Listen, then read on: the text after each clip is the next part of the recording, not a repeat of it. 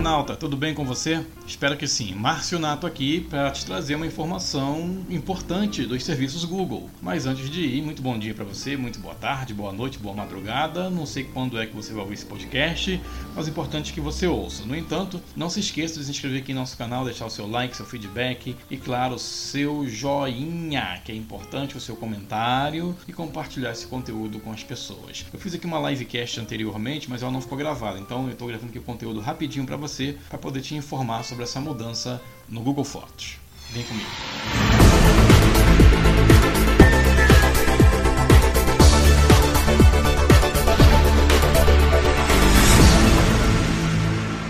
A gigante Google anunciou na última quarta-feira, dia 11, que haverá mudanças é, no Google Fotos.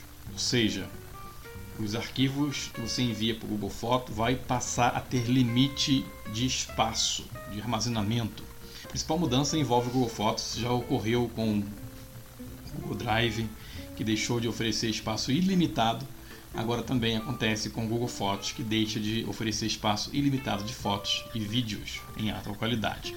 A mudança vai se concretizar a partir de 1 de junho de 2021 o espaço que ocupam passará a ser contado pelo serviço, como acontece com um backup de fotos e vídeos na qualidade original. Em comunicado, a empresa afirmou que a decisão não vai afetar quem fizer backup de fotos e vídeos em alta qualidade até 1 de junho do ano que vem. Os arquivos enviados dentro do prazo seguirão disponíveis no Google Fotos, sem contarem para o limite de armazenamento. Após a data, eles passarão a consumir o espaço oferecido na conta que é de 15 GB, que é um plano gratuito. A Google afirma que os usuários vão conseguir, durante três anos, manter o seu espaço enviando seus arquivos sem precisar contratar serviços extras, ou seja, no plano gratuito de 15 GB, a Google acredita que em três anos os usuários ainda conseguirão ter memória suficiente para mandar suas fotos dos seus, dos seus vídeos. Para ajudar no planejamento, a empresa oferece uma página com a projeção e por quanto tempo você ainda terá espaço na versão gratuita clica aqui no link anexo ao podcast, você vai vir para o meu blog e você vai ter acesso a esse link.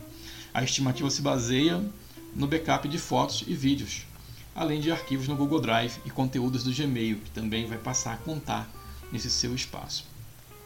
O Google Docs também vai passar a ser contabilizado nesses 15 GB, só que todos os documentos que você criar antes do 1 de junho de 2021 não vai contabilizar. A partir do 1 de junho, as coisas serão diferentes. A Google afirma que mais de 4 milhões de gigabytes são enviados diariamente ao Gmail, ao Google Drive e ao Google Fotos.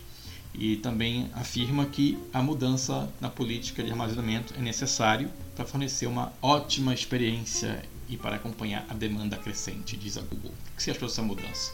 Como que você vai ser afetado com essa mudança? Deixe aqui seu comentário compartilhe esse conteúdo com um amigo para que ele possa ficar esperto que a partir de 2021, se ele quiser mais espaço no Google, se ele usar seus 15 GB, ele terá que contratar um serviço para isso. Tá bom? Informação rapidinha para você aqui no Conversas e Prosas. Um abraço e tchau, tchau.